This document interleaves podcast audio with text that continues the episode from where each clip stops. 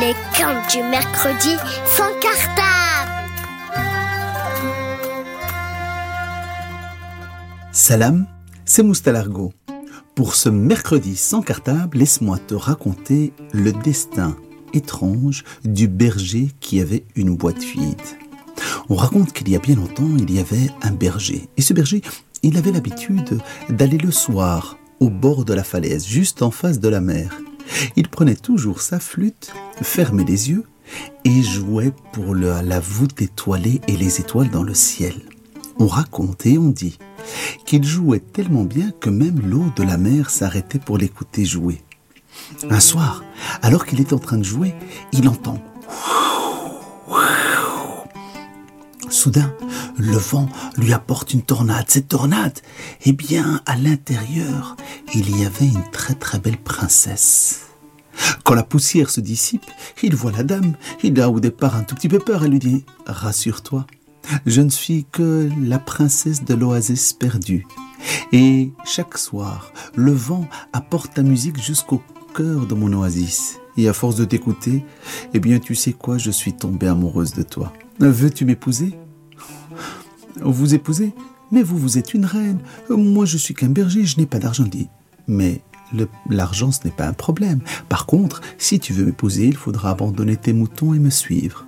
Il lui a donné la main, et voilà le tourbillon en train de se reformer, et voilà le couple en train de disparaître des côtes pour aller se retrouver au cœur d'une oasis au milieu du désert.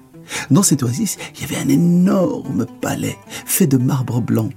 Oh, il était étonné, il n'avait jamais vu de palais semblable, alors il a regardé à droite, à gauche, mais il y avait une chose étrange. Il n'y avait que des femmes. Les gardes, c'était des femmes. Les serviteurs, c'était des femmes. Les musiciens, les ministres, les conseillers, les militaires. Il dit, mais où sont les hommes? Elle dit, oh mon ami, tu sais, une malédiction a frappé notre oasis à cause d'un sortilège, et tous les hommes un beau jour ont disparu. Aujourd'hui, tu es le premier homme à rentrer dans cette oasis.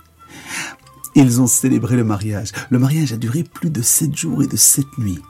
Au bout de sept jours et de sept nuits, la reine est venue trouver son époux. Elle lui a dit, écoute, mon cœur, demain je dois partir faire la guerre. La guerre? Mais pourquoi tu veux faire la guerre? Parce qu'il y a des troupes qui ont pénétré nos frontières et elles arrivent. Il dit, mais attends, si je comprends bien, je suis le roi. Elle lui dit, oui, tout à fait. Eh bien, c'est le roi qui doit partir faire la guerre. Elle dit, non, toi, tu vas rester ici et tu vas gouverner la cité. Hein, gouverner la cité je ne sais pas très bien comment ça fonctionne, moi, de gouverner une cité. Elle dit, t'inquiète pas, j'ai tout prévu. Suis-moi et viens voir. Regarde, ici dans la bibliothèque, il y a toutes les connaissances du monde. Et en plus, pour toi, je t'ai déposé sept coffres. Dans chaque coffre, tu trouveras une réponse à tes questions. Si un jour, par exemple, quelqu'un tombe malade, eh bien, tu n'auras qu'à ouvrir le coffre de la médecine. Euh, s'il faut rendre un jugement, tu n'auras qu'à ouvrir le coffre de la justice, et ainsi de suite. Intrigué, il lui dit, mais le septième là, c'est quoi? Elle dit, celui-là par contre, tu ne devras jamais l'ouvrir, sous aucun prétexte. Je lui dis, d'accord, je te le promets.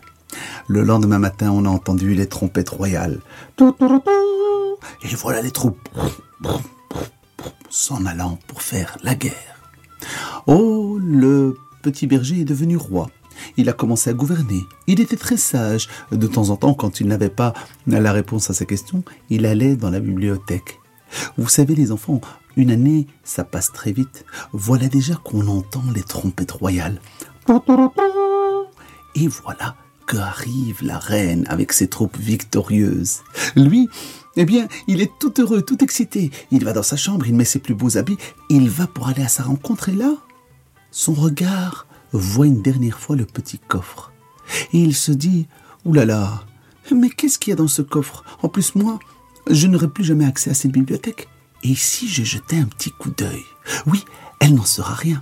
Alors tout doucement, sur la pointe des pieds, il s'est avancé, il a pris le petit coffre, il l'a ouvert tout doucement et soudain il a entendu ⁇ Non Qu'est-ce que tu as fait? Il s'est retourné. La reine était juste derrière lui. Il dit Je n'ai rien fait, je n'ai rien fait. Je n'ai jeté qu'un tout petit coup d'œil. Tu m'avais promis de ne jamais toucher ce coffre. Il dit Oui, mais écoute, c'est pas grave. J'ai une bonne nouvelle. Une bonne nouvelle? Quelle bonne nouvelle? Eh bien, écoute, c'est simple. Dans ce coffre, il n'y a rien. Elle a dit Mais bien sûr qu'il y avait quelque chose dedans. Il dit Mais non, regarde. Il lui ouvre le coffre, il lui montre Il n'y a rien dedans. Elle dit Oui, il y avait quelque chose dedans. Dedans, il y avait la confiance. Et la confiance, elle est partie. Je n'aurai plus jamais confiance en toi. On raconte qu'on a vu deux larmes couler le long des joues de la reine. Elle lui a souri tristement et pssst, elle a disparu comme par enchantement. Toute l'oasis a disparu sous les pieds du berger. Tous ses beaux vêtements de roi ont quitté ses épaules. Il s'est retrouvé tout seul, une vieille djellaba sur le dos, une flûte à la main, une boîte dans l'autre, et plein de moutons, les yeux grands ouverts autour de lui. Alors, il aura beau crier Princesse, princesse, reviens Plus jamais il ne reverra sa princesse. On raconte qu'il a pleuré. Oui, il a pleuré, il a tellement pleuré que ses larmes ont fini par se mélanger avec l'eau de la mer et que c'est depuis ce jour-là que l'eau de la mer, elle est devenue salée. Alors mon conte s'en est allé par là. Quant à moi, je suis revenu sur mes pas. Et comme on dit chez moi, ma'assalama.